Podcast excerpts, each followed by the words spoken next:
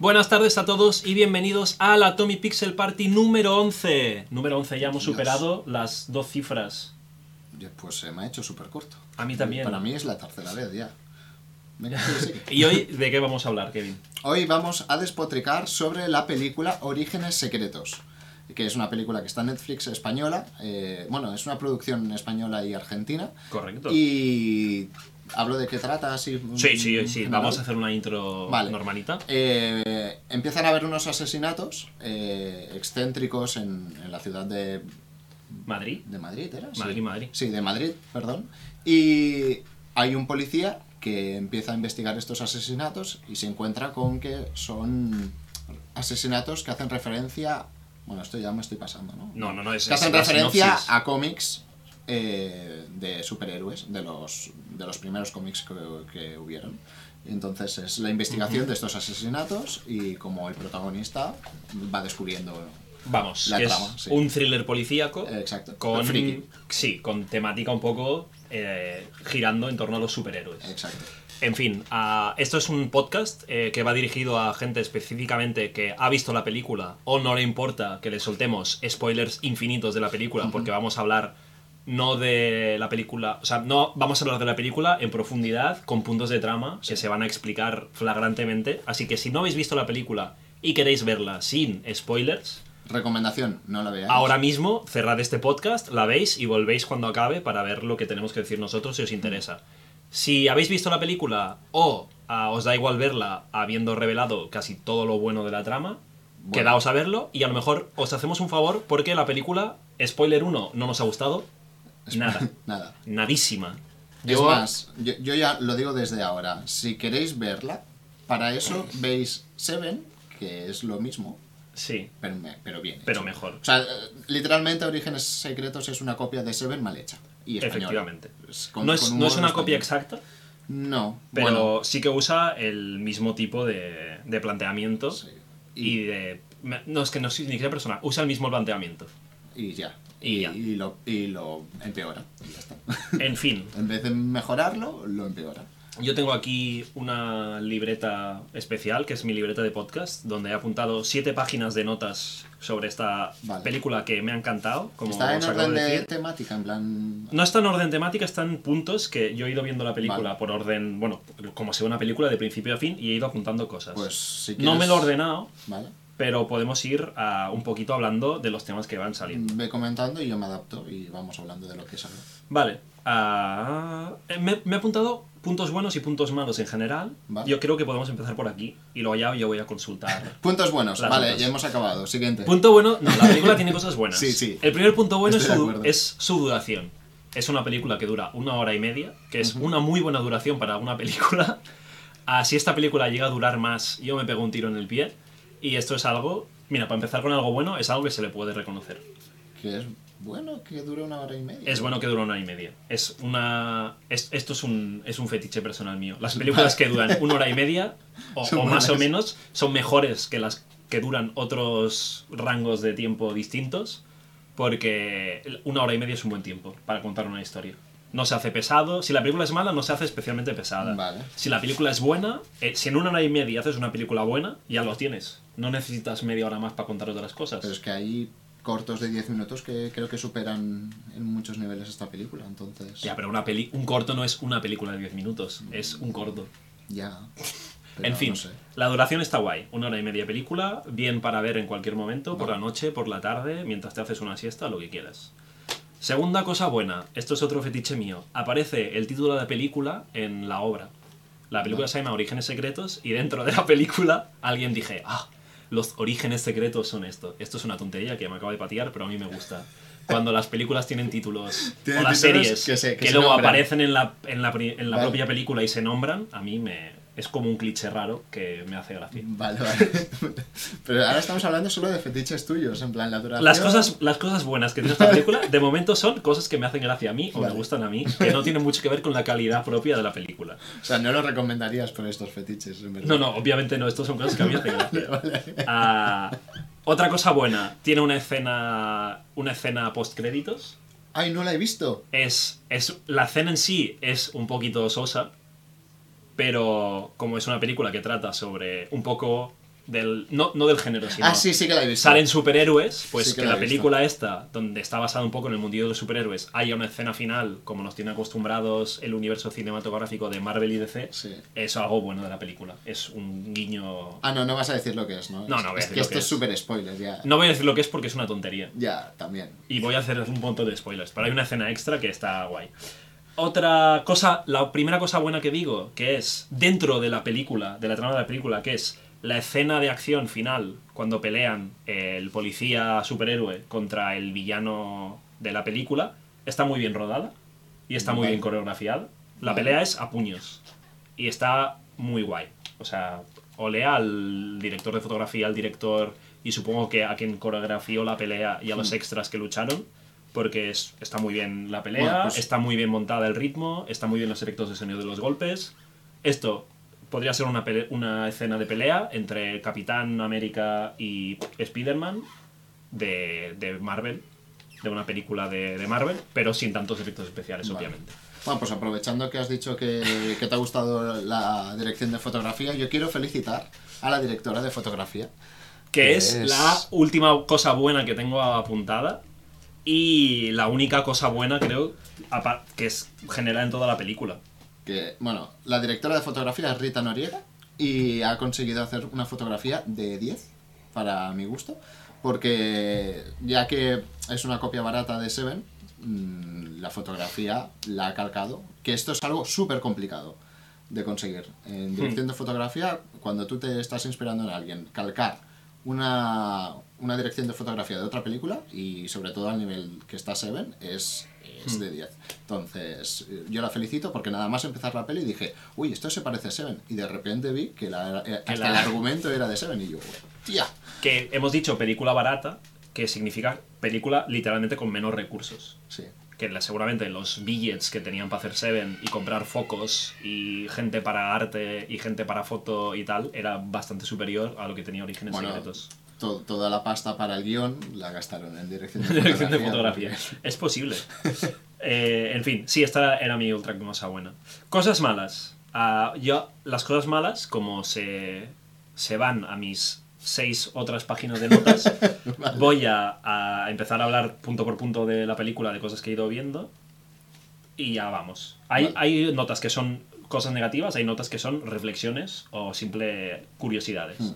A partir de este punto sí que llegan spoilers 100%. Así que es vuestra última oportunidad para ah, parar el vídeo o parar el audio.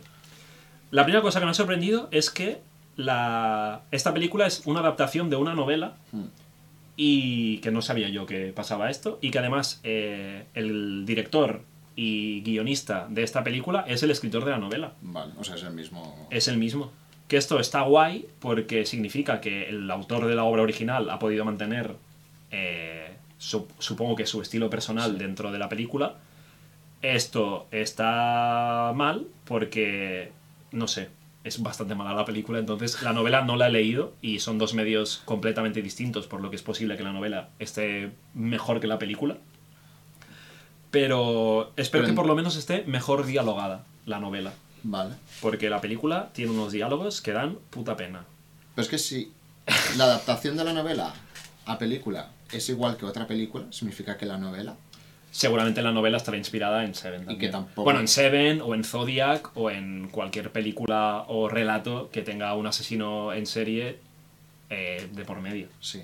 No, pero con Seven el argumento es que hay un asesino que hace un- una serie de asesinatos siguiendo un patrón. Con los pecados es- capitales y en Zodiac es lo mismo, pero con los signos del exacto. O sea, no, Seven no inventa esto. Lo que sí que es verdad es que la fotografía de la película Es sí que es idéntica.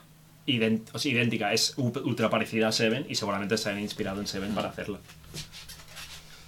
Em, ¿Qué nos cuentan por aquí? quería leer algún comentario del chat que es Cometcon dice que seguramente la peli tenga unas limitaciones y condiciones ah, que el autor en el libro no tuvo y pudo hacerle más libremente, seguramente. Y además, hacer una novela es bastante más barato que hacer una película. Eh, he, he dicho ah, al vuelo que los diálogos de esta película son me parecen bastante malos, por no decir que algunos son terribles. No voy a, no voy a hablar de esto ahora en extendido porque hay ejemplos que quiero poner en medios. Eh, otra, otro punto que he apuntado. La primera escena de la película, que es donde se presenta a... No, nos presentan a un policía que está en un edificio en llamas y el policía salva su vida por rescatar a un anciano que se ha quedado, a pesar del riesgo que sabía que tomaba al entrar en este edificio, cuando todos sus compañeros le habían dicho, ah, vete ya, porque esto está a punto de derrumbarse, y esto es faena de los bomberos. Ah, la primera escena me ha gustado bastante, porque es una declaración de intenciones de la película. El policía en la, el policía este que muere en la primera escena al entrar otra vez en el edificio en llamas para salvar a ese anciano cuando ya se tenía que ir por su seguridad y por la bueno sí por su seguridad y porque era el protocolo al entrar se pone la máscara y se pone el casco asemejándose a un superhéroe vistiéndose con su traje antes de ir a una misión a salvar a gente entonces, esto, mira, es otro punto bueno de la...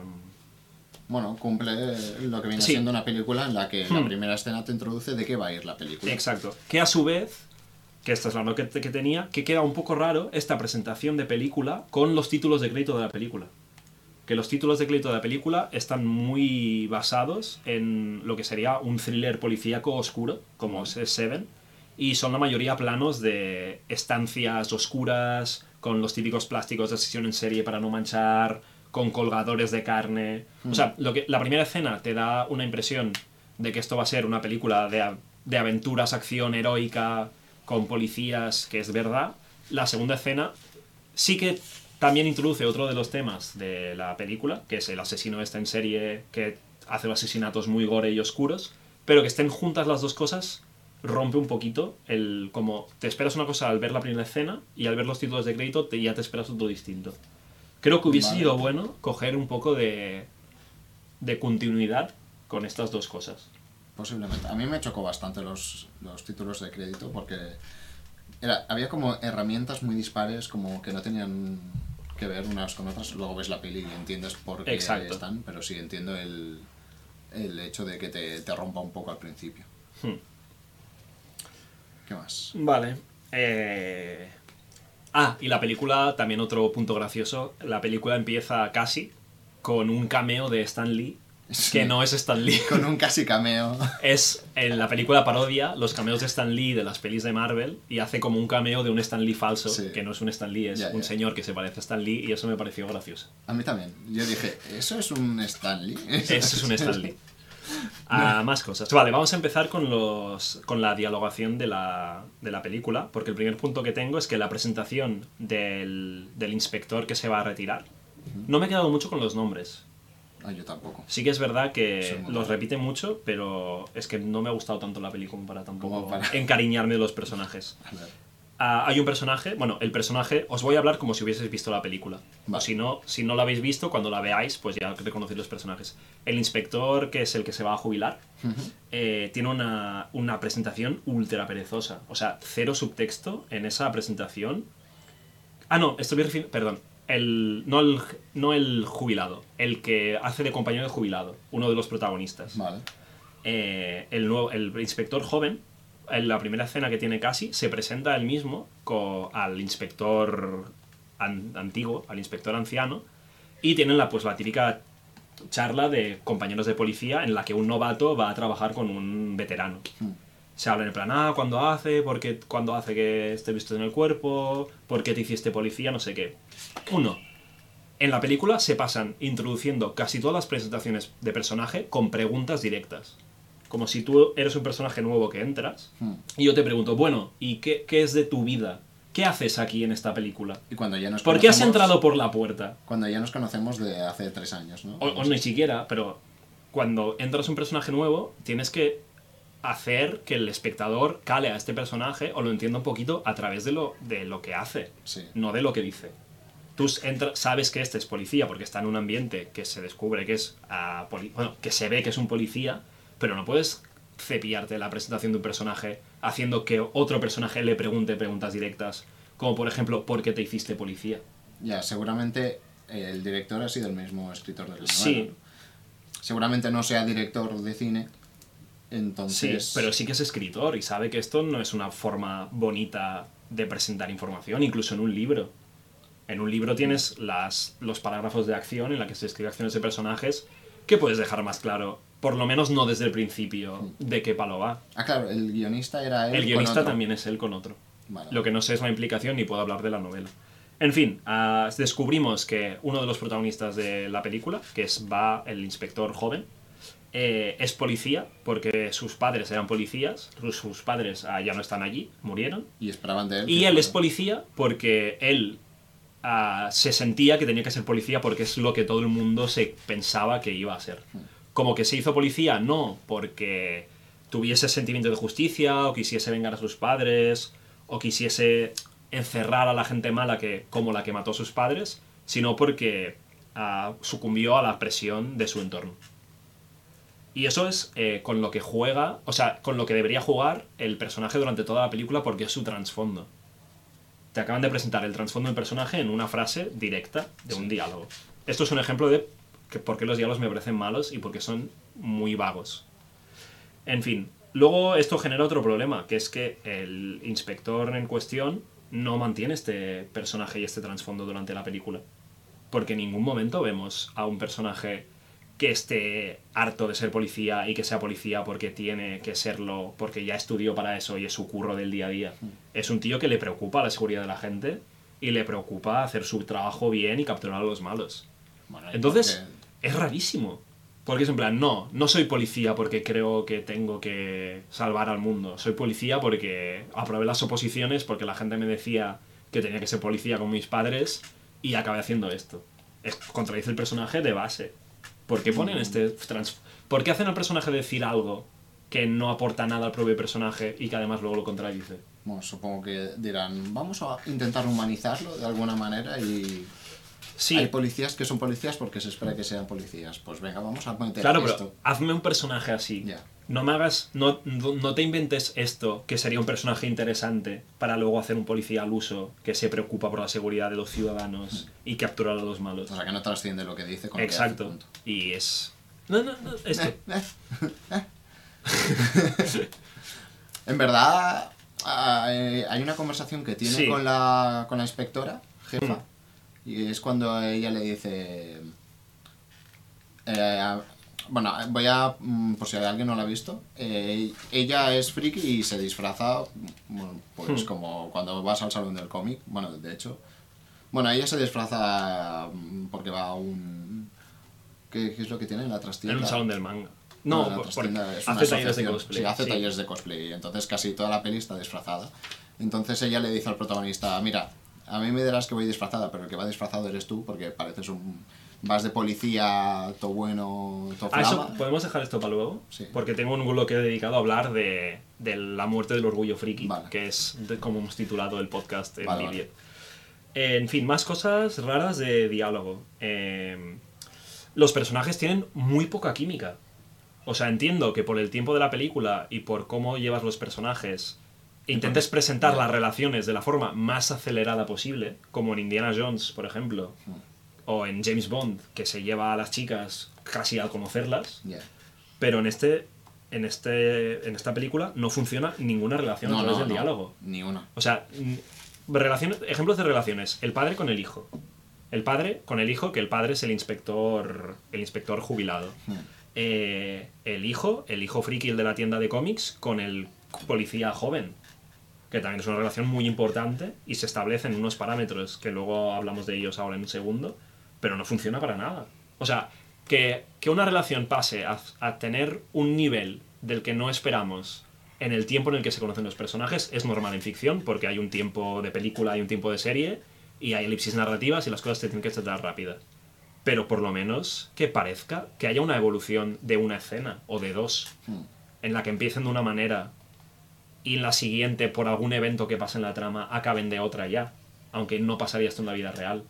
Esto me refiero a un caso específico en el que la primera escena que pasan juntos el, el, el hijo, el friki, con el policía joven, es una escena donde están en el coche, después de que los presenten como compañeros, y después de lanzarse unos insultos bastante graves, se llama, el, el poli le llama al, al, al, al hijo, al friki, le llama gordo, le dice que es un niñato, mil cosas.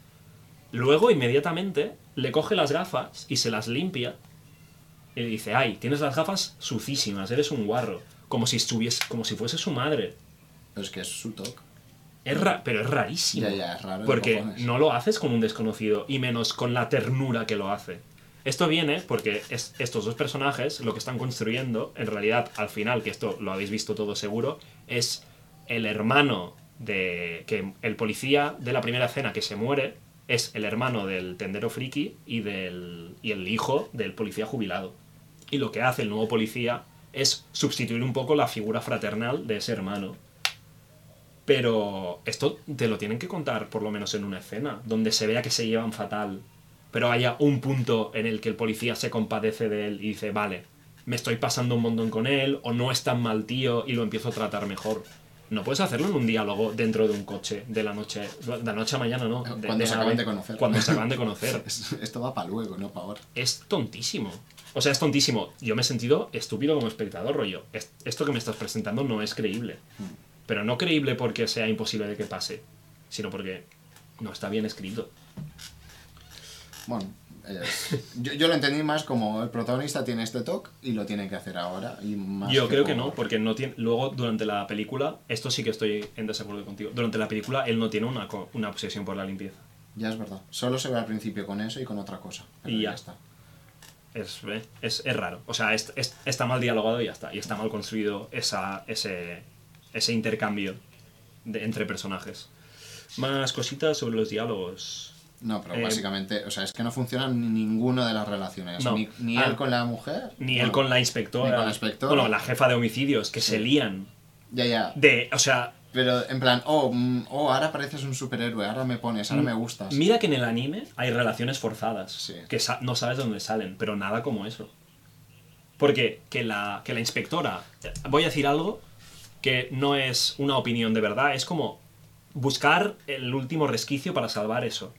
Que la inspectora se enamore del poli joven, aún lo entiendo si, in- si ubicamos a la inspectora como una tía friki que le gustan. Es que ni siquiera le gustan los superhéroes, le gusta el cosplay y el anime y Ya, las ya, series. ya, y lo dice, que le gusta el rollo friki y cuando ve al tío que es guapo y se cosplayea y se pierde un poquito esa faceta de tío asqueroso que odia a los frikis y empieza a entender un poco, entiendo desde un punto de vista romanti- romántico mal, de película de acción, Sí, que pueda caer ella por él, como si fuese una chica Bond. sí. Pero al revés, que el, el- el inspector joven se enamore de ella con lo que odia a los frikis y con lo que los desprecia, que piensa que son todos unos mataos y unos muertos de hambre y unos fracasados.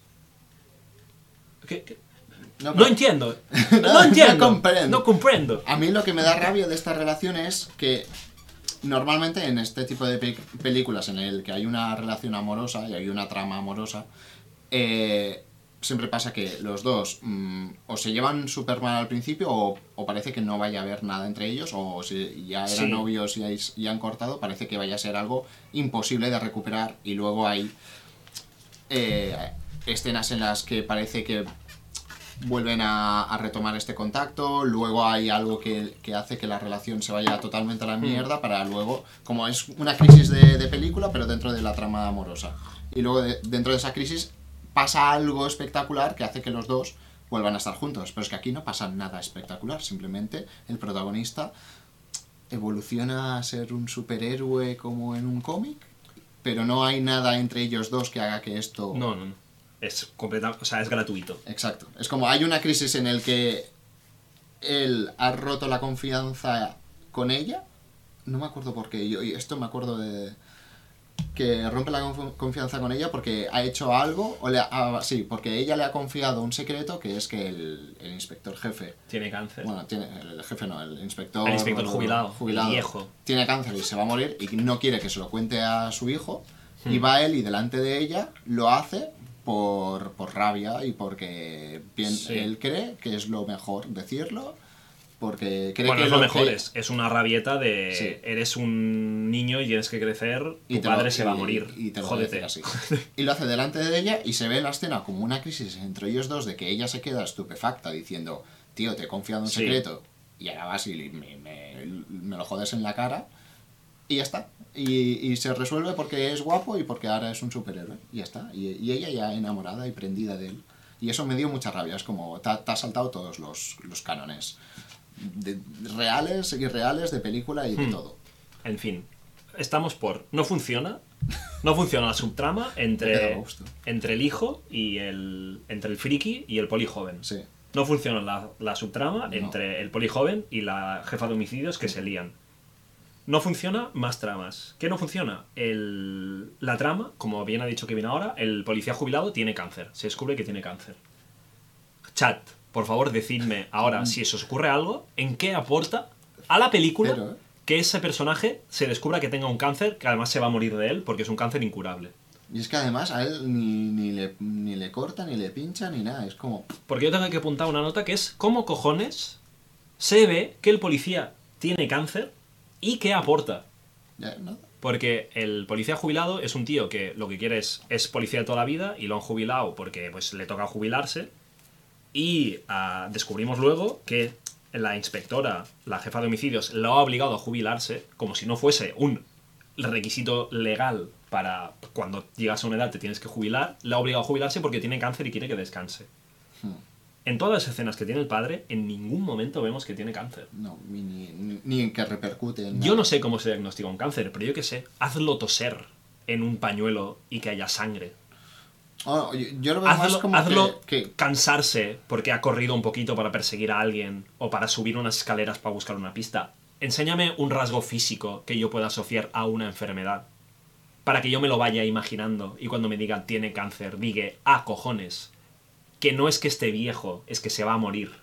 o, o que tenga alguna repercusión en el personaje de una preocupación que él quiera seguir en el Hmm. estoy que se vea cómo toma pastillas y que le diga al hijo esto es para esto son vitaminas que fui al médico no ay fuiste al médico el otro día estas pastillas te las de él sí pero son unas vitaminas que me ha dicho porque tengo el colesterol alto dame una pista narrativa dentro de la película que ese personaje tenga cáncer. O, o- o que afecte en la manera en cómo se relaciona con los otros personajes a través de ello pero es que no pasa sí, absolutamente dame nada. algo algo dame. algo. Y luego es eso que tenga cáncer no aporta nada en la película. Literalmente Casi- no aporta nada. Yo sé, lo, yo sé lo que aporta. ¿a qué? sé lo que aporta. Aporta que eh, el, el policía este en cuestión se muere al final porque el villano lo mata. sí. Y lo único que aporta que tenga cáncer es salvar al personaje del villano. sí, sí, porque sí, es sí. en plan, lo he matado, pero como se iba a morir ya, no da tanta pena. exacto no soy tan malo A la vez es terrible, porque estás cargando del personaje del villano como villano puto loco malvado. pero es que va, va todo en esa sintonía pero es que ta- tampoco me gusta No, O sea, no, sí, es terrible, o sea, está teoría, mal hecho. En teoría es un malo bueno. Es un malo que quiere que haya un héroe en la ciudad y hace todo lo que hace. Mata a gente que tampoco es Hmm. muy buena por el hecho de conseguir que el protagonista acabe siendo como... Bueno, esto lo digo, ¿no? Sí, sí, sí, es full, full Vale, es que sea como Bruce Wayne, que sea el, el nuevo Batman de Madrid, de España, porque en Sí. España no hay... No hay superhéroes no hay superhéroes. muy mal. que bueno, es, es, una, es una cosa que se puede... Si estás puto loco, puedes pensar. Sí. Entonces es un malo bueno porque mata a gente mala para conseguir algo bueno. Vale, voy a pasar de notas. Lo típico del fin. Hmm. Y voy a hablar un poco más de Jorge. Tengo apuntado el nombre Vale. del hijo, que se llama Jorge. Bien. El friki Vale. es Jorge, vale. El hijo friki se llama Jorge. Jorge es un personaje, en- entre comillas, bastante bien construido, en el sentido de que es un poco sólido. Sí. En plan, el personaje empieza de una manera y acaba de la misma manera con algo de crecimiento, con poco de crecimiento personal y de, de haber vivido cosas, pero sí que funciona un poquito en su... Sí, creo que en de su toda la burbuja. peli es lo único que funciona. Sí, no diría que es un personaje bueno, porque no, No. tiene muchos matices, pero ah, sí que... Sí que Empatizas con él. sí que empatizas con él y esto, es un personaje sólido. Vale. Jorge es un fricazo estereotipo, es un personaje de Big Bang Theory, es un gordo que tiene una tienda de cómics que financia a su padre, Hmm. que esto no queda muy claro, pero sí que lo dice en, en la película, y él trabaja allí, supongo que con la pasta de su familia se abrió la tienda y la regenta, una tienda que va bien, Sí. porque la familia no tiene problemas económicos, No, no. por lo que en teoría la tienda funciona, o el, o el padre con un sueldo de policía funcionario está forrado de pasta, que no, no es así en España, ya os lo A digo. ver, no hay ninguna escena de que esté vacío, No, está lleno. Así que la tienda funciona. Además, Sí. cumple un año la tienda. Sí. Por lo que narrativamente, este negocio está viento en popa, no se están haciendo de oro, pero da beneficios. Sí.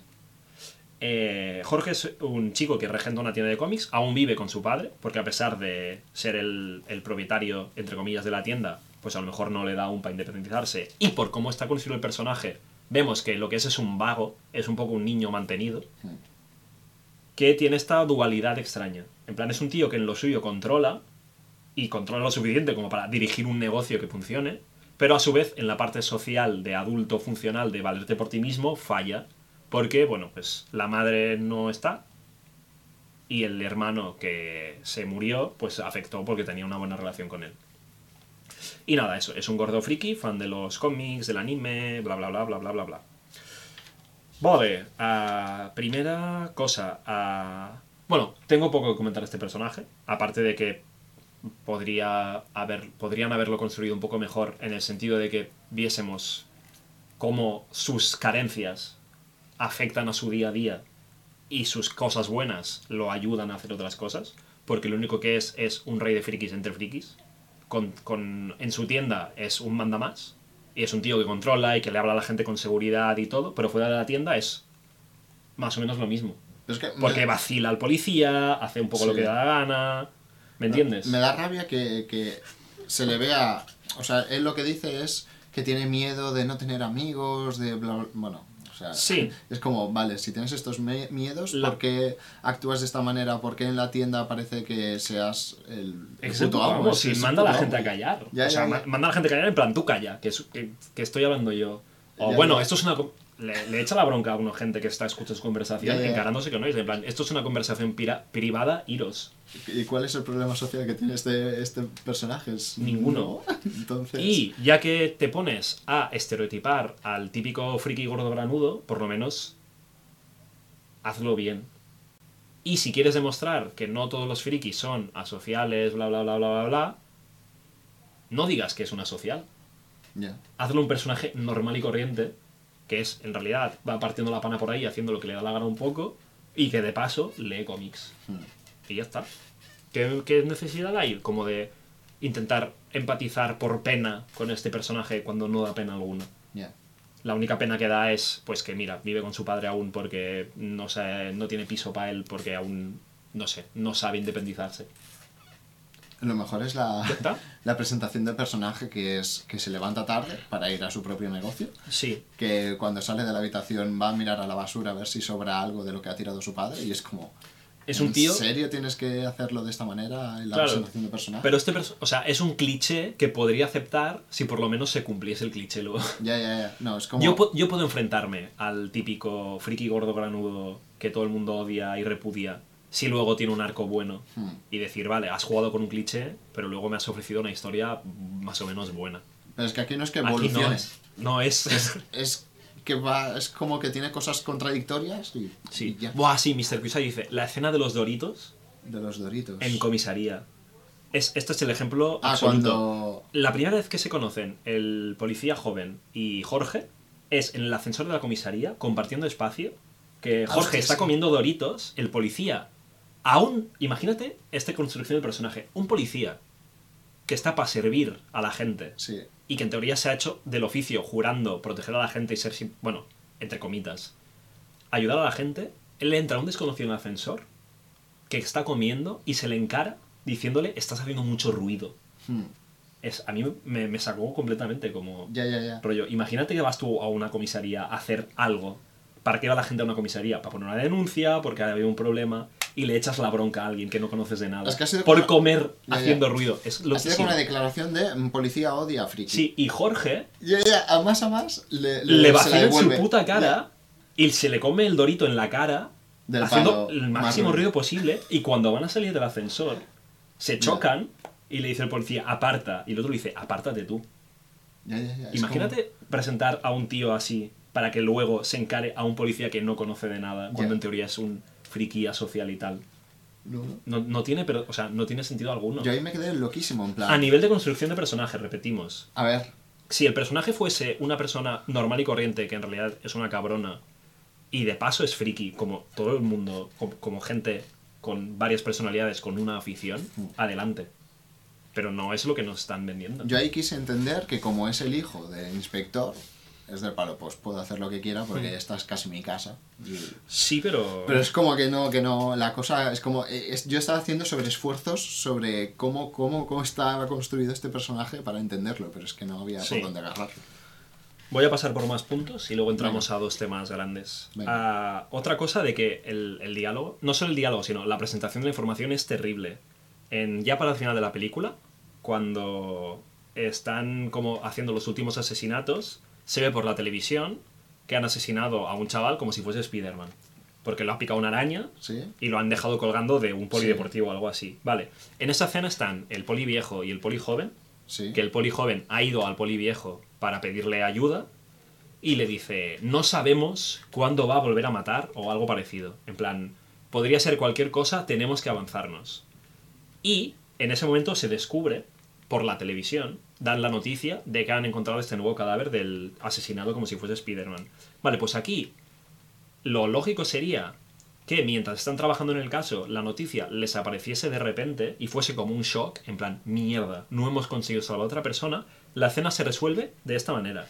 Llegan, empiezan a, como a trabajar en el caso, y cuando el policía dice, tenemos esta frase de tenemos que avanzarnos, o cuál va a ser su siguiente asesinato, tenemos que predecirlo, el padre, el, bueno, el padre, el policía viejo, mira la tele avanzando la reacción y dice, mira, vamos tarde.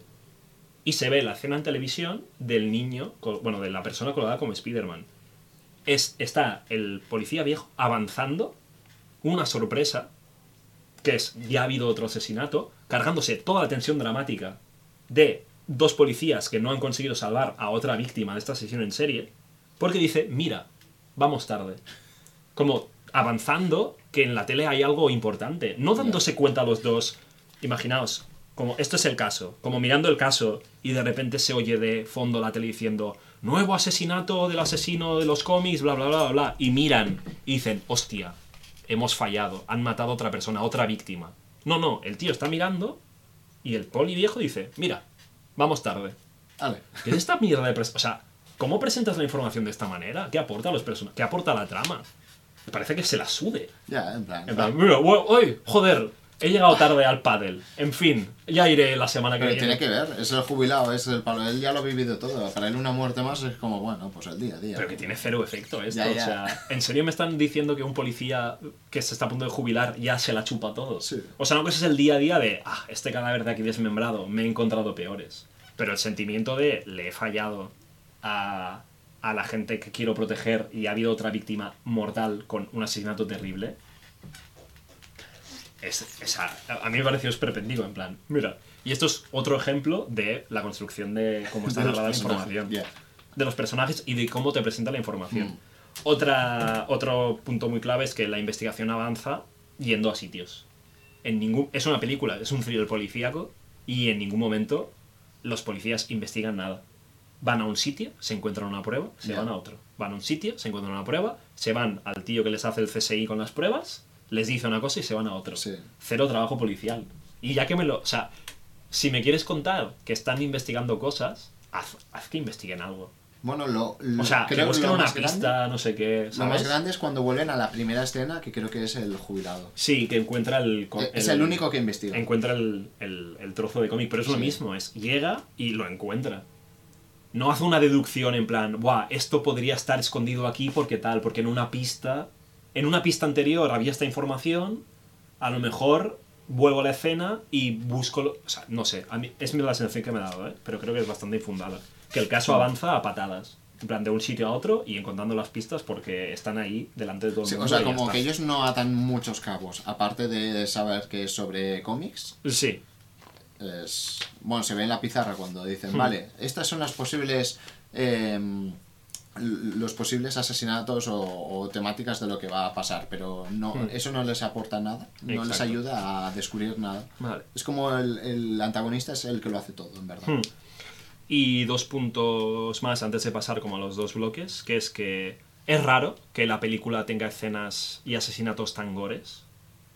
Pero es raro porque, no porque esté mal, sino porque no estamos nada acostumbrados en películas españolas es verdad. a este despliegue de, de, de- de ficción, en plan Detective Conan, de un asesinato rarísimo, que si le han puesto un traje para que se cueza lentamente durante tres días. Sí, han Sí. intentado hacer Seven y han Sí. intentado hacerlo, mm, pasarse un poquito de vueltas. Sí, esto no es culpa de la película, es culpa de los referentes culturales nuestros. Que ver una película española con estas cosas se hace raro. Si se siguen haciendo películas de estas, pues nos acostumbraremos como audiencia. Hmm. Y ya está, era un comentario es no- ni bueno ni malo. Es- es- es Porque que- luego ves Seven, que también los asesinatos son bastante locos, Sí. y a mí no me saltaron. Claro. Y en esta película sí. Pero Es eso es que- algo que está a cargo de mí como espectador. Est- Esto podría ser hoy. eh, Goyo Jiménez podría hacer una reflexión sobre esto y sobre Cine americano. cine americano. En fin, eso es otro punto que también. Vamos a entrar a los dos bloques grandes de la, de la película. Que es, eh, bueno, el friquismo, el orgullo friki. ¿Cómo están representados los frikis? ¿Qué, ¿Cómo están representados? ¿Cómo entran las referencias frikis? ¿Qué, ¿De qué va todo esto? Ah, desde Big Bang Theory, una serie que he visto un poquito, que sí que entiendo que es problemática, pero a la vez me gustan algunos capítulos y me he reído con ella, no, me, no tengo ningún problema en admitirlo.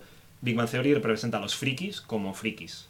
Sí que son personajes que los humanizas un poco, pero lo justo como para que no cagarte en ellos. En Big Bang Theory los frikis son frikis siempre. No se ve en ningún momento gente normal. Ninguno de los personajes principales es una persona normal, con su curro normal, que tiene su vida y luego además juega rol o lee cómics o hace cosplay. No, todos son son todos fricazos de gordo granudo y que además tienen pues sus tramas personales, que es lo que te hace empatizar con ellos. Hmm. Esto, de cara a presentar un colectivo, es problemático, porque te estás riendo del estereotipo, no con el estereotipo. En esta película pasa un poco lo mismo, pero de- me ha sorprendido que as- pasa lo mismo, pero de una forma más chapucera aún. Hmm. Eh, si quieres aportar algo, antes, porque yo llevo hablando un montón de rato, porque tengo mucho odio acumulado, pero si quieres aportar algo en esta introducción, adelante. Sobre el friquismo que hay en la película. So- sí, sobre cómo se trata el friquismo y el Claro. orgullo friki, que es lo que más rabia me da. Me hizo gracia en la presentación de la inspectora, porque te la presentan como que llega a... La llaman porque hay un- una serie de asesinatos y es importante que venga la inspectora.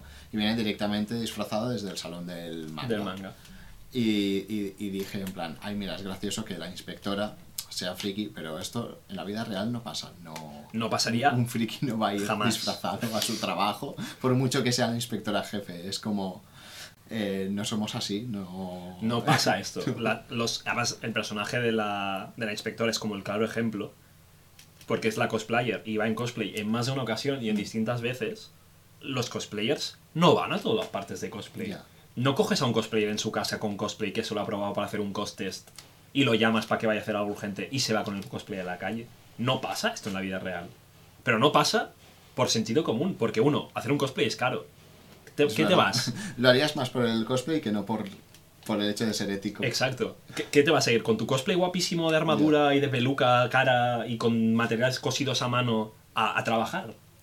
Es que me hubiera gustado Es- ver... no, no, no, lo hace- no lo haría nadie. O sea, da- nadie de nadie. Y, más de una ocasión además le pasa que va de conejita, va de a Sailor Moon, creo. Y luego también la cogen que va a... con- cuando va de cosplay a dar el taller de cosplay. Cuando hace un taller de cosplay en la tienda de cómics también va de cosplay. Eso aún podría ser. Pero también es como raro, porque si lo haces en un salón del manga, donde te invitan como cosplay a dar un taller de cosplay, te pones en cosplay porque estás en el salón y te han invitado para dar una imagen. Pero en un grupo cerrado de colegas de siempre, qué incomodísimo dar un taller. Eso es el otro punto. No, no lo hace nadie por tema pasta y por tema vestir normal y por tema comodidad. ¿Quién da un taller de cosplay donde se tiene que coser y tal con un cosplay puesto? Si quedan cada semana para darlo. Dentro eh, de la comunidad friki no es creíble esto. Es, es raro porque en verdad lo que parece es que le estén pidiendo que le hagan cosplays a ellos.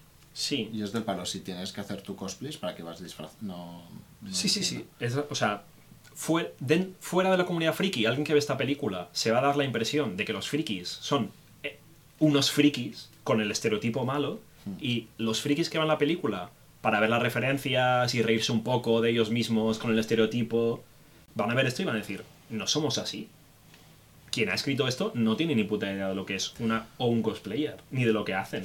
ni de cómo van a los Es sitios. que la peli va en pos de in- intentar aclarar que, que los frikis no, no- Como que dar buena imagen, pero la empeoran. Claro, el, el- uno de los puntos de la película y de los intentos es naturalizar el friquismo, pero es, es- no es que lo empeora, es sí, sí, exacto, lo empeora, pero catastróficamente, chapuceramente. Y además, sobre todo en la habitación del, de Jorge, ¿era? Sí, Que, que tiene como un apartado de. mm, De hentai, hentai, sí. Pero es eso- como. pero eso me parece bien porque hay, hay gente friki que consume hentai Sí. y lo tendrán en la habitación y no lo tendrán a la vista a lo Sí. mejor porque no les apetece que su porno esté a la vista. Eso me parece como un detalle de, mira, pues sí, tiene hentai. Mm. Ni siquiera está obsesionado con el hentai. No es de esa gente que tiene las figuritas sexualizadas ahí como si fuese un altar. Eso para mí, bien. O sea, eso existe en la realidad, bien. Lo que no existe en la realidad es esto. Alguien, una cosplayer, que se vaya a todos los sitios en cosplay. Es raro. no, es, es raro. Como declarando que eso es. Sí, en plan, esto es normal. Y dicen, no, no es normal, pero no es normal por ti. Porque tu hobby, gastarte ciento y pico pavos en un traje, no te los gastas para llevarlo por ahí. Es como si alguien tuviera de hobby jugar a vóley y fuera con la pelota a todos Exacto, lados. a todos los sitios. Es que vengo de vóley y tenía Sí, que venir con la pelota y con la red. Pero- y ni siquiera vengo de Ya, ya. Bueno, Hemos quedado aquí. Sí, pues vengo la Mi personalidad es el volei de repente Sí. y solo el volei. Ay. Ah, bueno, punto. Este es un ejemplo ah, también Mm. de. A ver, voy a leer qué De dice cómo poner. Mr. Kyusai. Vale, y otro punto de la película que creo que es. No es, no es el fallo base, pero es lo que más me ha puteado. Que es una película ambientada en, en el 2000, o sea, en la época actual, en el 2019-2020. Mm. La gente. La tecnología que se ve, los móviles, y en ningún momento te dicen que sea de una época anterior. La película está.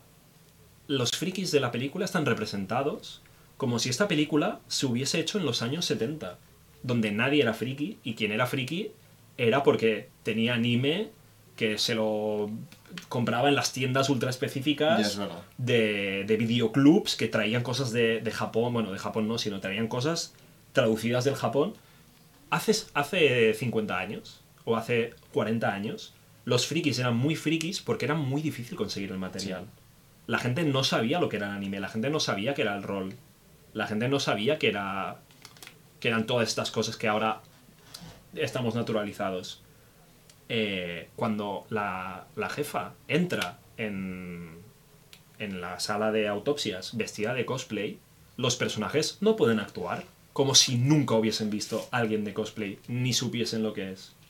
Porque en el 2020, con Netflix, con Internet, con cualquier mierda, la gente sabe lo que es el friquismo. La gente sabe que lee cómics, la gente ha visto películas de Marvel, la gente ha visto pósters gigantes en la Gran Vía anunciando los Vengadores.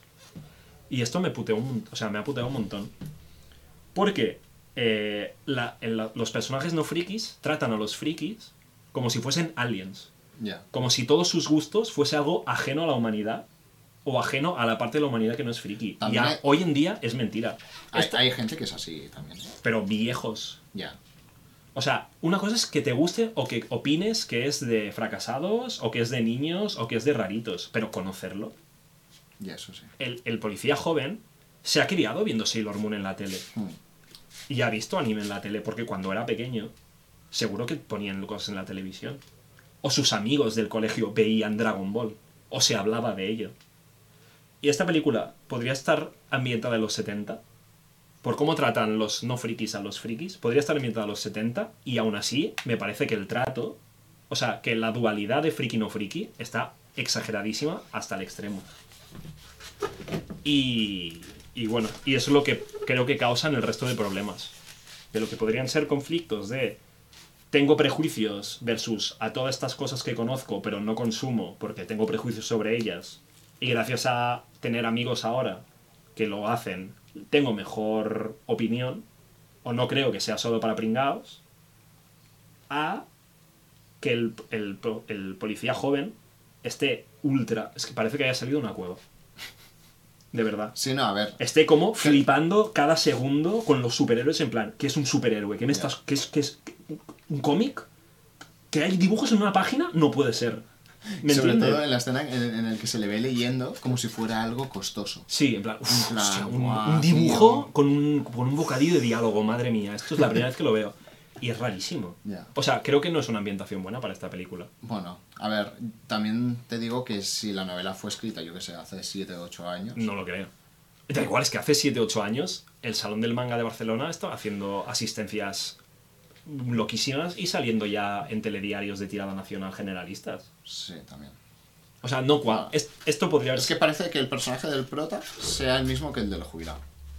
Sí, En ese nivel de, de exacto. Esto se de- si estuviese ambientada en los 70-80, aún funcionaría. Aún. Pero ahora no Y- tiene y en los ningún... 2000 también, ¿eh? Yo creo que no ya. Es que en los 2000 está toda nuestra generación, todos nuestros padres que han visto como nosotros veíamos anime por la tele. Claro, pero el prota no tiene hijos.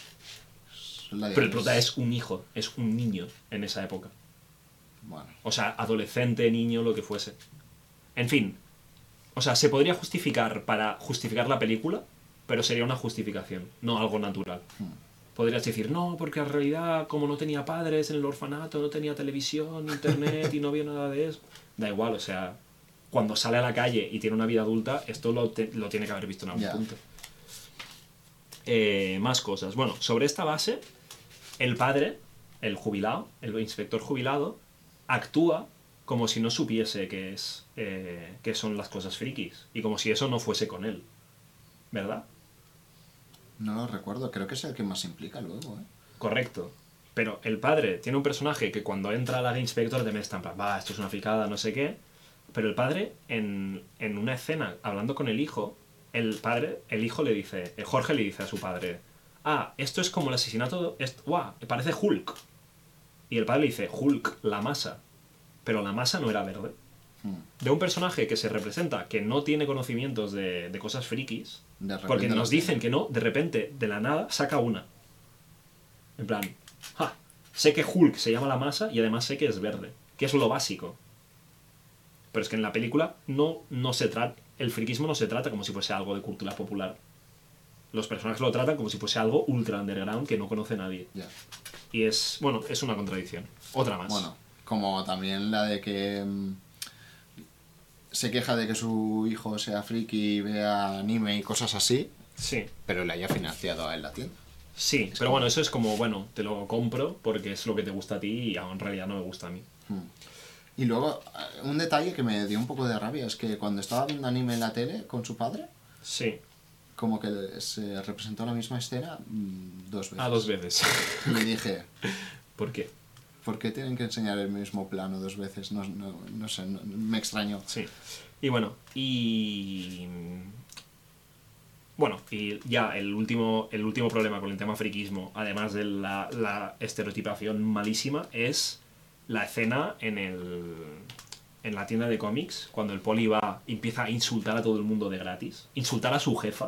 Hmm. En plan, no, tú no eres adu-". O sea, imagínate que tú eres novato, te asignan a un caso con una nueva jefa y te vas a un sitio donde ella hace sus cosas de hobbies y te metes a insultarle la cara diciéndole que si no es muy mayor ya para disfrazarse. La- que la gente es tonta. O sea, las cadenas de mando en la policía además, que chasquean los dedos y estás fuera por, porque le da la gana a tu superior. Es es un, es un- o sea, va más allá del- de un personaje idiota. No es idiota porque sea tonto y no llegue a pensar que si insulto a mi jefa me pueden echar. Lo hace sin ningún tipo de pudor, como si no fuese a haber consecuencia alguna en la vida real. Bueno, va con el Sí. estilo de la película, de que el, protagonista hace lo que quiere porque es un superhéroe. Pero no está justificado de esta manera. No, porque no es un superhéroe nunca, solo al- es al final un superhéroe. Y bueno, y cuando acaba esta escena justo, cuando el policía se va a ir y se van a ir todos, hay una escena ultra clasista en el que, claro, los frikis se vengan del policía que los ha llamado fracasados, porque no son unos fracasados. Una es jueza, uno es no sé qué, uno tiene una empresa y cobra lo que el policía en un año, en él en un mes. Y esto es... Si ya, están, si ya están mal hechos los frikis, ya están como un estereotipo ultra negativo y ultra raro, ¿no? Imagínate que además de eso, son clasistas. Hmm. ¡Qué hijos de puta! Yo me desuscribo del friquismo y por eso el título del podcast es... Bueno, del podcast en vídeo es Muerte al orgullo friki. Sí. Yo me desuscribo del friquismo si la gente fuese así toda. Ya. En Porque- plan, vale, mm, soy mejor que tú solo porque tengo más Porque dinero. tengo más dinero. Sí. Puede ser. Es que la frase era tan fácil como soy mejor que tú porque no me dedico a meterme en la vida de la gente y a lo que le gusta. Pero no, no es por No, eso, es porque cobro más que tú. Exacto. Es- Qué rabia. Y esa, y esa serie además, esa escena fue el tráiler de la película que sacaron en redes sociales. No el tráiler, sino un preview. Hostia, no ¿Qué pretendían conseguir? Que los frikis de toda España dijesen, claro que sí, yo soy friki y cobraré más que ese funcionario de mierda Hmm. que tiene un sueldo seguramente uh, ha pagado de menos porque ha habido recortes. Sí, venga, orgullo friki. Yo tendré todas las figuritas hentai que sea y me hago una paja al día encima de una figurita para, para no sé, porque soy un, un otaco. Pero mi sueldo a final de mes es ligeramente Mm. más alto que el tuyo. Con lo cual soy mejor. Jódete. Me río por no llorar. Y después de ver esta escena como preview, vas y propones verla. Porque quería rajar de la película Dios y porque mío. me esperaba esto infinito. O sea, me esperaba esto durante toda la película. Eh, ¿Qué le pasa a la gente que hace productos mainstream donde salen frikis con hacer personajes estereotipados, si quieren, porque al final esto es ficción, es generalista y es lo que funciona, pero que tengan alma y corazón? Que sea una persona eso, normal y corriente, con sus defectos de persona, que a lo mejor tiene defectos que vienen por ser así. A lo mejor tiene, es un poco asocial, porque de pequeña hacían bullying a la friki que sale por, por ver anime y ahora le cuesta socializar porque le hicieron bullying y eso me en su persona. Pero ya es una justificación. Ya estás haciendo un estereotipo que por lo menos se basa en experiencias reales. Estás edulcorando una experiencia real para presentarla en una ficción de forma sencilla. Pero esta película va por el caño gordo de la mierda. No, no. Se lo salta todo y dice, "Bah, No, no se lo, o sea, lo empuja, hace una bola gigante de, de cosas mal, la- eh, cosas mal en la representación de lo que es una persona friki, y lo empuja por la cañería, le da una patada y llega hasta el Bien. final a tu boca y tú ya tú lo digieres y de la mierda que ha entrado sacas tu mierda como estoy haciendo es yo como ahora. una representación del cien pies humano. Sí. y efectivamente, lo que dice el Mr. Qsei por el chat, hay clasismo en el mundo friki, porque hay clasismo en todo el mundo. Ya. Y hay gente que sí que se cree mejor Por cobrar más. por cobrar más y te, te da este argumento, en plan, ah, tú me dices que soy un fracasado por ver dibujos de, de- de niños, cuando no son dibujos de niños. Pero no, no te doy una lección demostrándote, enseñándote una serie de anime buena, que te guste, para que veas que no, no los prejuicios que tienes versus el anime están infundados y en realidad sí que hay cosas que te pueden gustar. Solo te digo, eres un pobre y yo no. Ya, Chao. y ya está. Y, yo con mis cosas y tú con las tuyas. Y el problema final de esto, y hay mucha gente de la comunidad friki que es así, es que es cero conciliador. Hay una... Yo entiendo, porque también he sufrido ah, comentarios malos y cosas por ver anime, porque me guste el manga, etc. Yo entiendo que el sentimiento de pertenencia a un grupo es muy fácil reforzarlo a- excluyendo del grupo a todos los que no lo son. En plan, yo soy friki y como lo he pasado mal por ser friki, ahora lo que me voy a dedicar yo es a crearme mi propia burbuja con solo frikis y que no entre nadie. Hmm. Que la persona que antes no veía anime y ha empezado a ver Naruto, que quiera entrar en mi club, decirle, va, ¿cómo vas a entrar en mi club si solo has visto Naruto, que es lo que ha visto todo el mundo y es lo mainstream? Tú no eres friki. Esto pasa en la comunidad friki. Pasa cada día. Pasa sobre todo a chicas, además. Porque se junta con otros temas de machismo. Y sí que molaría ver una ficción donde se representen personajes que sean de esta manera para luego darles una lección de que no. Pero no es la manera. O sea, esta película no lo consigue. Y no lo consigue, sino que lo agrava. Porque al final, lo que te, lo que, la imagen final que te quedan de los frikis que van a la tienda de Jorge es que son el- lo mismo de siempre, pero además a malo- malas personas. Porque se dedican ellos mismos a juzgar a la gente, ya ni siquiera por sus gustos, que sería como lo que hablo yo de proteger esta burbuja, protegerte a ti, sino por lo que cobran. Hmm. Por algo completamente distinto. Que en teoría no lo hacen a, a per se, sino porque primero eh, el policía los ha insultado, pero que no es la manera correcta. O sea, Hmm.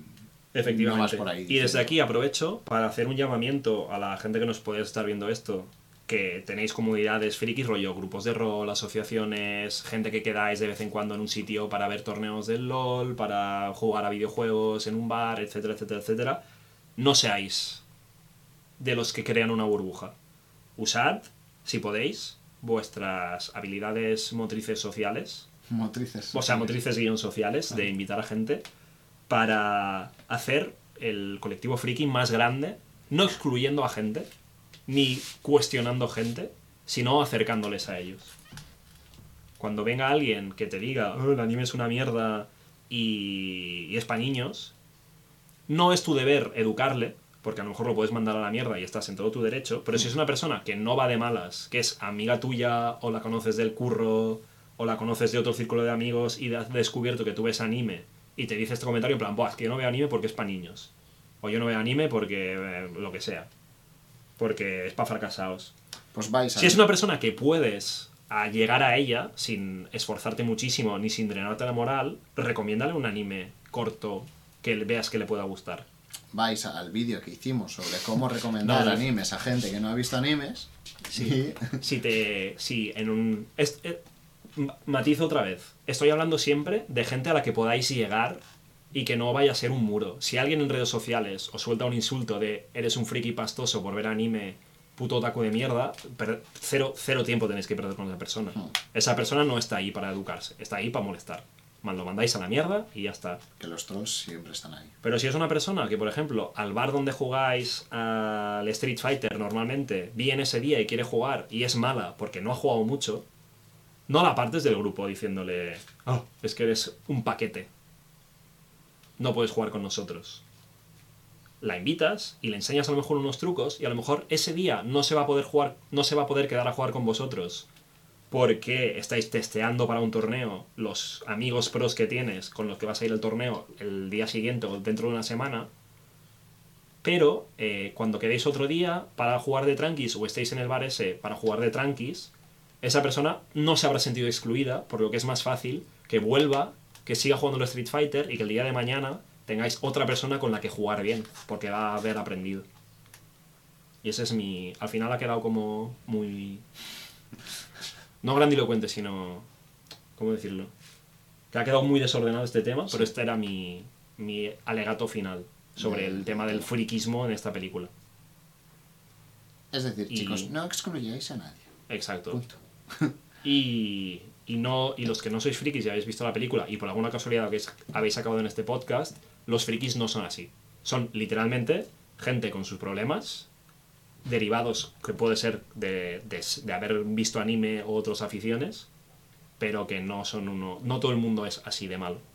Bueno, y que mm, puede ser que tu hobby... Y que la gente que es mala va a ser mala en cualquier faceta Sí, de su vida hasta que aprenda. Si esa persona, en vez de. Si ese friki malo de esta película, en vez de ser el friki de la tienda de cómics, fuese el quarterback de la película de instituto americana, el típico quarterback idiota que hace bullying y se ríe de los del club de matemáticas, es la misma persona con dos aficiones distintas. Una juega fútbol americano, o- la otra lee cómics. Sí. Punto. Pero es que es, es el hecho de que un- una afición no hace falta que afecte a toda tu vida y que... No es tu personalidad, es una afición. Exacto. Puede ser parte de tu personalidad y está bien que lo sea, porque es parte de ti mismo, Mm. pero no hace falta que lo sea todo. O sea, que puede ser que haya un jugador de fútbol profesional que lea cómic, digo yo. Sí, sí, O sí, sea, es y lo como- hay. Mira, lo que, no- nos ha, lo que nos ha dado la cuarentena es descubrir que un montón, sobre todo de jugadores de fútbol, juegan a videojuegos. Sí. Porque han empezado a hacer streaming todos. Bueno, todos no, sino muchos. La mayor, sí. gran pero parte. Peña tope, Peña top del. O sea, no en plan un Sí, el jugador de fútbol de segunda, el Kun, que yo no entiendo de fútbol, pero sé yo quién es. Sí. Pues. Pues eso. Es... Ay, y nada, y quería hablar del otro bloque, el bloque final, que es el bloque de la... ¿por qué habéis metido política en mi película? la... Esta es una frase parodia de eh, sobre todo el mundo gamer, de gente llorando porque ponen política en sus videojuegos favoritos. Es una frase, ah, frase bait. No opino esto. Yo opino que en todo producto cultural, de hecho, en cualquier acción personal hay política, pero no vamos a entrar a eso. En cualquier producto cultural hay política porque está creado a través de unos autores que tienen sus visiones políticas propias y está creado a través de unos medios que tienen sus políticas propias. Sí. Por ejemplo, no es lo mismo hacer una película con una subvención pública que hacer una película con una empresa privada detrás dándote dinero. Hmm. No es lo mismo hacer una película con dinero de tu bolsillo que que la mitad de la película la esté financiando Coca-Cola. Ya para empezar, lo- como lo más básico esto. Quería hablar de la otra cosa que me ha tocado más los cojones de esta película, que es el punto de vista político de que se da en la película respecto a la policía. Esta película tiene un otro dilema, bueno, dilema, problema, lo que quieras, base importantísimo, que es una película ambientada en España, donde todo el mundo, sobre todo la policía, actúa como si viviésemos en Estados Unidos. ¿No crees que esto es verdad? En plan, no, no, no era nada realista.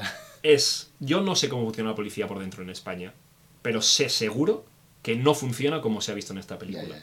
Y esto es un, un típico error que hacemos y que hacen muchos directores, eh, creadores, autores de libros, autores de lo que sea, que es como, por desgracia, el, la gran mayoría de referentes culturales que tenemos nosotros, Son incluso en España, americanas. son de productos americanos, cuando empezamos a escribir o a rodar o a hacer lo que sea, pensamos en esos referentes culturales que son de América. Y lo que acaba siendo es, pues la mítica...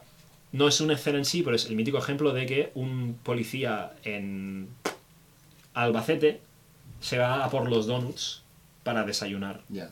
Cuando lo que haría un policía de Albacete es tomarse el café con leche y el serranito en el bar antes de entrar en el turno. Eso es una anécdota, o sea, está explicado como una anécdota así, pero la, la policía en esta película actúa como si estuviesen en América. La, hay un personaje que hace el CSI como si fuese esto Sí. eh, CSI de América, en plan, me traen unas huellas, lo he pasado por un programa, en el programa sale la televisión con los dos huellas que se van cotejando con una base de datos inmensa y, aparecen ahí. Y lo único que diferencia España de América es que tarda más en España. Correcto. Y que ya, ya, en, ya en América no funciona así en realidad. Ya. Está ficcionado para que sea más atractivo y sea más tenso y sea más rápido. Pero aquí es que es, es Eso- ridículo. O sea, eso- no eso no funciona pasa. así la policía. La policía no funciona en España. Ni, ni bueno, en, en América sí que funciona un poco así. La policía en España no funciona como si hubiese unos jefazos que pueden hacer lo que les sale del coño. Ya. Además, literalmente la jefaza hace lo que le sale del coño y no hay ninguna repercusión Hmm. legal. Hay algo que me putea un montón también, que es en España no hay una la figura de la, la figura del policía veterano que se está a punto de jubilar y no se quiere jubilar porque su vida es el cuerpo. Esto está importado de, de Estados Unidos. Sí. Pero no se ve por el personaje, sino porque Sí. se lo, di- lo dice. Lo dicen todo el rato. En, es- en España sí que hay. ¡Oh, una raid! ¡Oh, aloe vera, gracias por la raid! Estamos. Ostras. ¿Qué tal ha ido el stream? Estamos aquí hablando de la película de Orígenes Secretos. A, a- aviso para puesto- la audiencia que acaba de poner. Esto es un contenido con un 100% de spoiler sobre la película Orígenes Secretos de Netflix. Aunque estamos acabando por eso. Sí, nos queda poquito, pero si no habéis visto la película y no os queréis quedar, cerradla porque vamos, os vamos a spoilear un Sí. poquito. Seguimos. Que estamos en podcast y esto va a ir grabado, pero Sí, sí. las raids se agradecen porque son súper guays. Exacto. Eh, seguimos. Eh, la figura del policía que no se quiere jubilar porque su vida es el cuerpo está importada 100% de los, de los dramas americanos de polis y de las pelis de polis americanas. Pero es que solo el poli joven es el único que dice, joder, es que su vida Claro. es el cuerpo. Y luego se le ve a él en plan en su casa, Sí. en plan, bueno, estoy tan Pues tranquilo, tampoco, tampoco me afecta mucho. Tampoco me afecta un montón. Y es como, vale, pues nada. Y, y eso como que me resulta raro que aún, que aún hoy en día se siga cayendo en, este, en esta trampa. La, La sí, trampa de, hacer americanizar. cosas, de americanizar cosas que serían mucho más interesantes si estuviesen ambientadas en la sociedad española. Por ejemplo, crear un personaje de un policía jubilado que no se quiere jubilar porque su vida es el cuerpo y aún quiere salvar a la gente, es muy americano. Pero no sería mucho más interesante para esta película en España un policía que es veterano, que lleva muchos años en el cuerpo, que se quiere jubilar él, porque quiere jubilarse, porque ya le toca descansar e irse a la casa de campo a cultivar berzas y zanahorias, y no se puede jubilar porque han retrasado la edad de jubilación a los 68 y aún le queda un caso más para resolver. Hmm. Y que el drama del personaje sea, estoy hasta el coño de, de- de trabajar y no quiero trabajar, pero al final entro en el caso y me implico porque lo que estoy haciendo es salvando vidas, que es para lo que yo me apunté a ser policía. Es que la, la gracia es, ¿No os parece mucho mejor? en, en América, o sea, en una peli americana, él moriría porque estaría dándolo todo por rescatar a, a la víctima o por salvar vidas o por matar al malo y tal. Aquí muere sin, o sea, sin él estar implicado en el caso 100%. Es en plan, bueno, estoy aquí, vivo mi vida y me la suda y hostia, me han pillado porque soy el padre del- de, de uno de los protagonistas.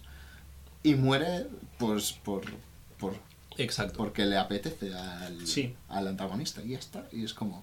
¿No sería más interesante Ni me acordaba, ¿eh? Que murió. Sí, O sea, ah, imagínate me la refiero. repercusión Al que tenía. final, o sea, el caso no sería más interesante si los implicados quieren trabajar en el caso y quieren resolverlo, pero los impedimentos que tienen es con el sistema policial español, que es que a lo mejor hay mucha cadena de mando, Sí. o tienes un o, o tienes problemas para sacar pruebas porque no hay financiación para la policía. No me, no me vas a oír a mí decir mucho que hay sobre que hay financiación baja para la policía porque para mí debería ser menos.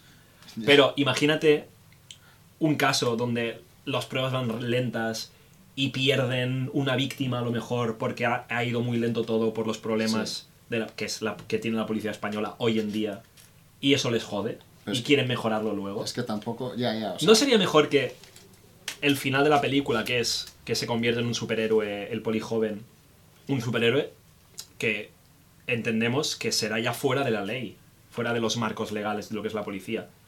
Que este superhéroe se crease porque con la policía no puede salvar a todo el mundo porque tiene estos problemas burocráticos y tendría una justificación de verdad.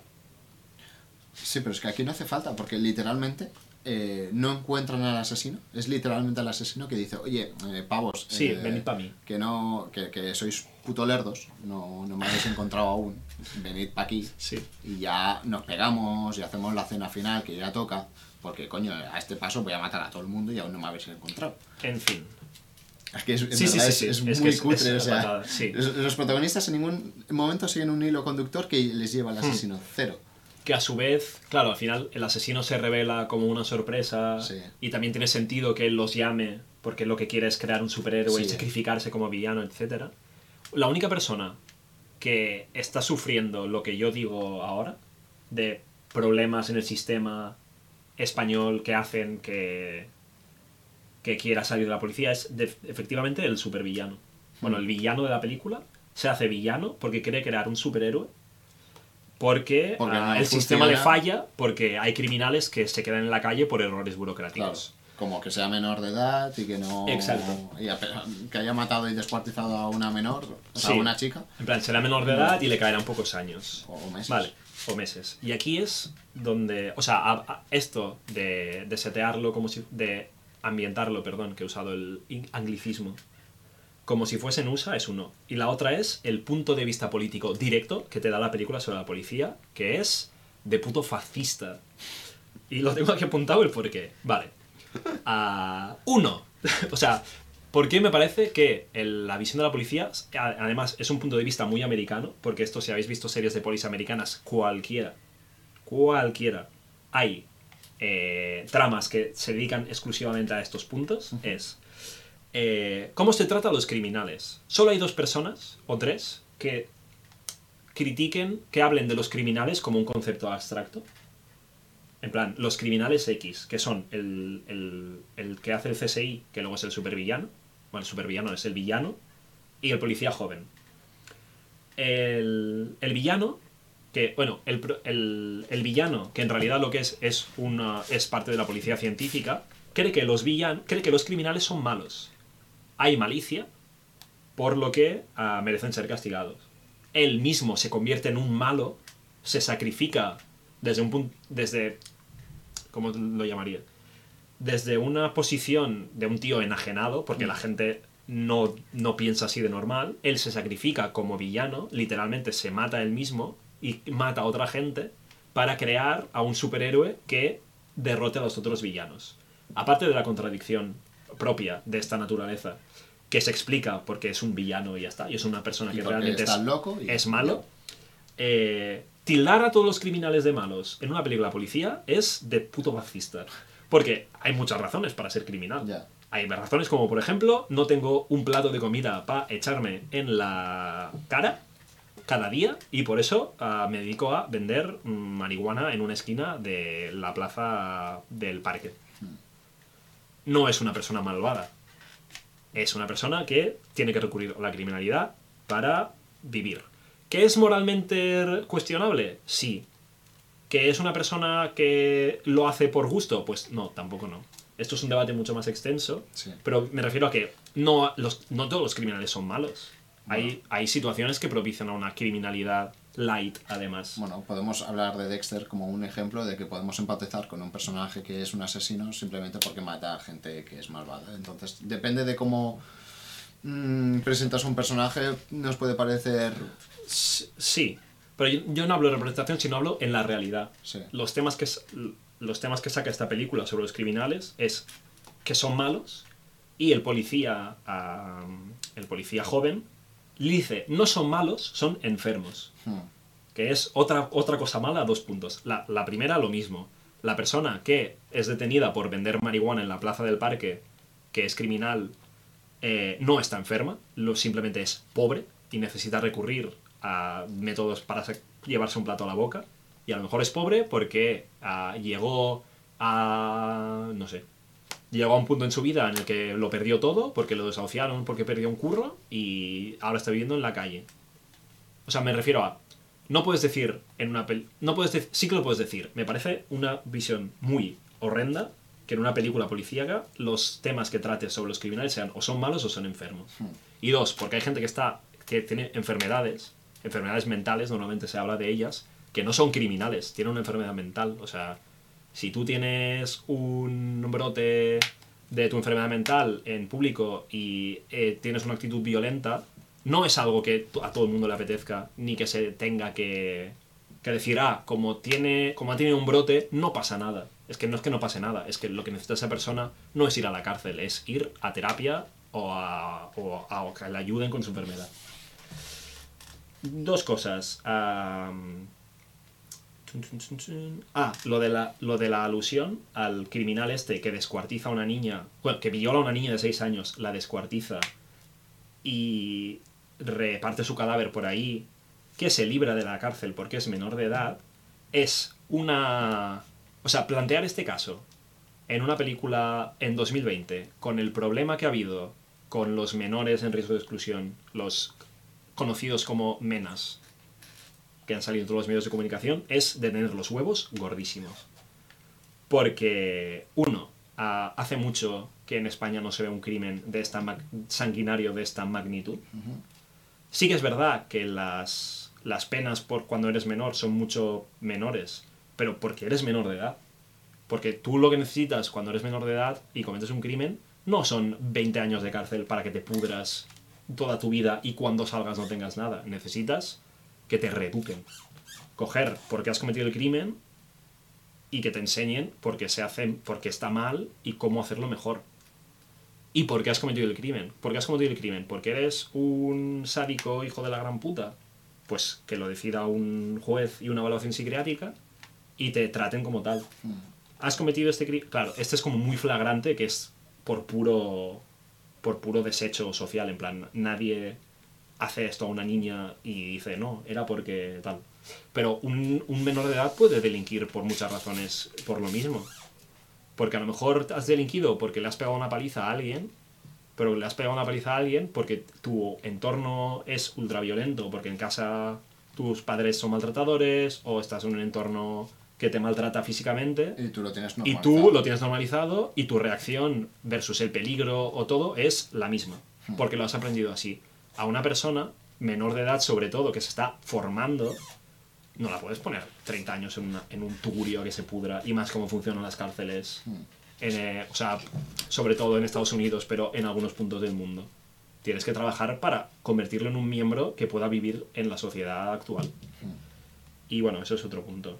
Eh, Y ya, lo que más me ha tocado los cojones, porque esto también sale en todas las series de policías de América, como he dicho antes, es policías que se saltan la ley como les da la puta gana y como si no hubiese ninguna consecuencia Esto alguna es normal, ¿no? en el sistema. Es- esto es normal, por desgracia. Pero el problema es, cuando, cuando pasa en la vida real y lo presentas en una ficción, tú eliges cómo tratarlo. Hmm. Que un policía reviente una puerta a, que es allanamiento de morado sin una orden, esto pasa en la vida real. Y pasa porque hay casos, cada, no sé si cada día, pero muchos días. Pero tú puedes elegir como creador y como autor, decir, esto a mí me parece mal porque estás poniendo a, a la policía como... En plan, esto no deberías hacerlo porque estáis violando derechos que vosotros deberíais proteger. O puedes elegir que los policías digan, esto lo hago yo cada día porque, ¿qué va a saber el sistema en el que me amparo de leyes si aquí, por mis huevos morenos de policía, elijo yo saltarme la ley cuando me venga en mente? Hmm. Y, Y, esto- argumentando que estaba abierto. y argumentando, sí, en plan. Y esto es algo que se puede ver en muchas series americanas, como he dicho, porque. ¿Os acordáis de las series que veíais en la tele? Del mítico capítulo en que los policías de asuntos internos eran los malos. Que uno de los polis buenos hacía una cagada, como por ejemplo, no sé, pegarle una paliza a alguien en una comisaría para sacarle una confesión. Cosa que viola muchos derechos, tanto individuales como derechos humanos. Y luego los polis malos de asuntos internos, que son los que se encargan de vigilar que esto no pase. Que esto no. Lo que se encargan que- de vigilar que los derechos humanos básicos no sean violados en la policía eran como los malos de la- del capítulo. En plan, Vale. oh, estos malos que vienen aquí a, a descubrir al poli bueno que le ha pegado una inocente paliza Una a, inocente, un, claro. a, a un sospechoso.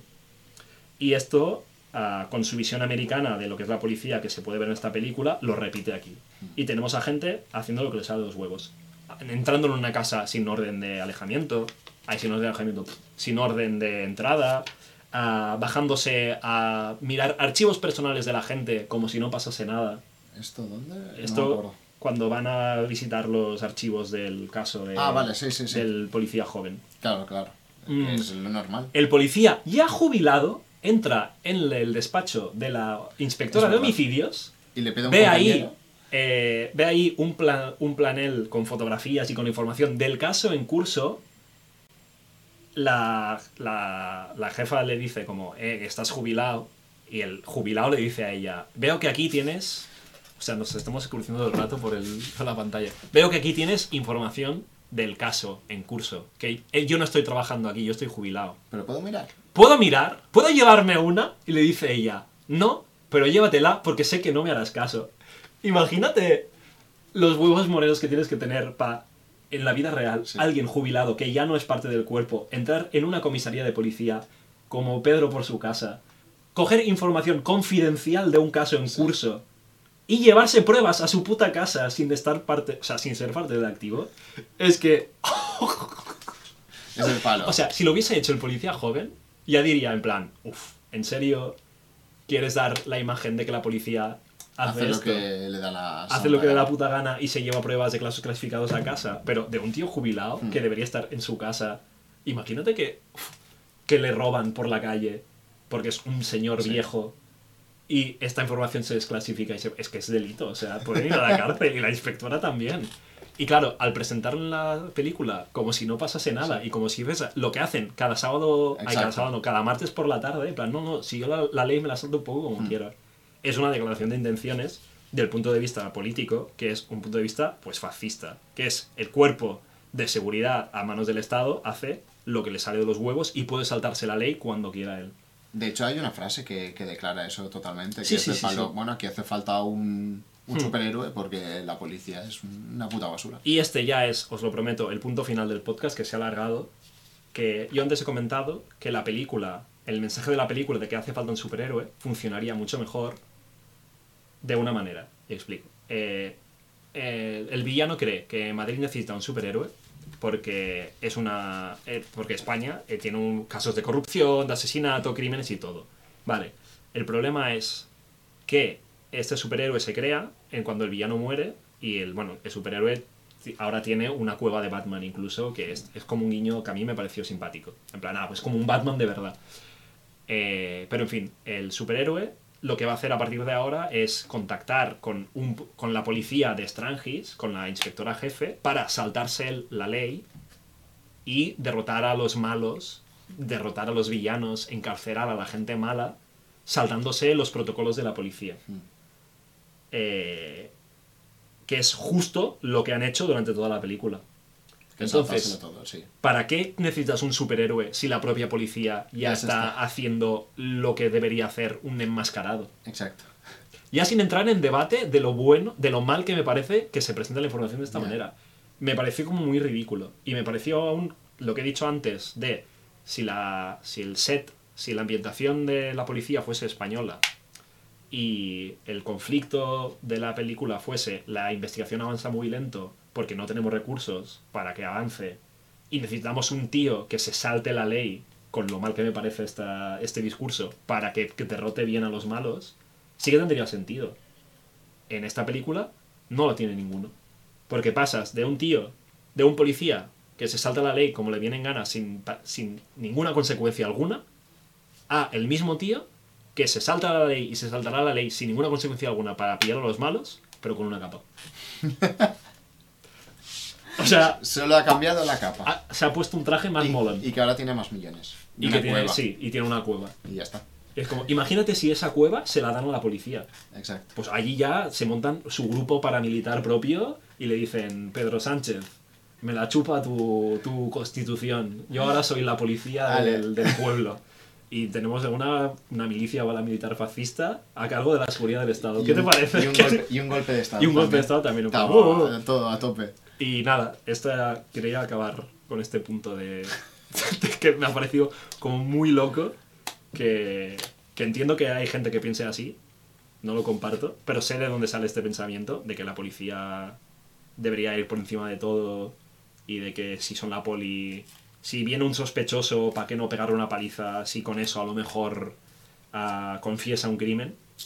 Pero esto es de puto facha de los cojones. O sea, si pensáis así, estáis un poquito más cerca del fascismo. Y aquí está mi Ah, comentario sí. último de, de Orígenes Secretos y de por qué me parece una peli mal a todos los niveles. Menos la dirección de foto. Enhorabuena Sí, sí. a la directora de fotografía. Es, y a- es lo mejor de la peli. Y a quien ha hecho la coreografía y la actuación de la escena de pelea final del villano y el héroe. Eh, Eso está muy bien. La peli en verdad ha sido un reel para ellos. ha sido... Y vamos a ver el podcast ya porque creo que nos hemos pasado como 10 minutos Vale. o, o más. Vale, pues nada. Muchas, aquí el podcast muchas gracias por escucharnos, a, a nuestros oyentes de Evox o Spotify y a nuestros videntes de YouTube en diferido. Muchas gracias a la gente que ha estado aquí en el chat viendo este despotrique y nos podéis dejar en los comentarios qué os ha parecido la película. Ah, y si no habéis visto la película, pero habéis visto este podcast y queréis hacer el esfuerzo de verla para pillar todos los puntos de los que hemos hablado, ah, adelante, be my guest. Ah, yo no os lo recomiendo, creo que hay películas mejores. Sí, sí. no. Y voy a aprovechar esto para acabar el stream enseñándoos un gato. Adiós. Esta vez es Lily. Chao.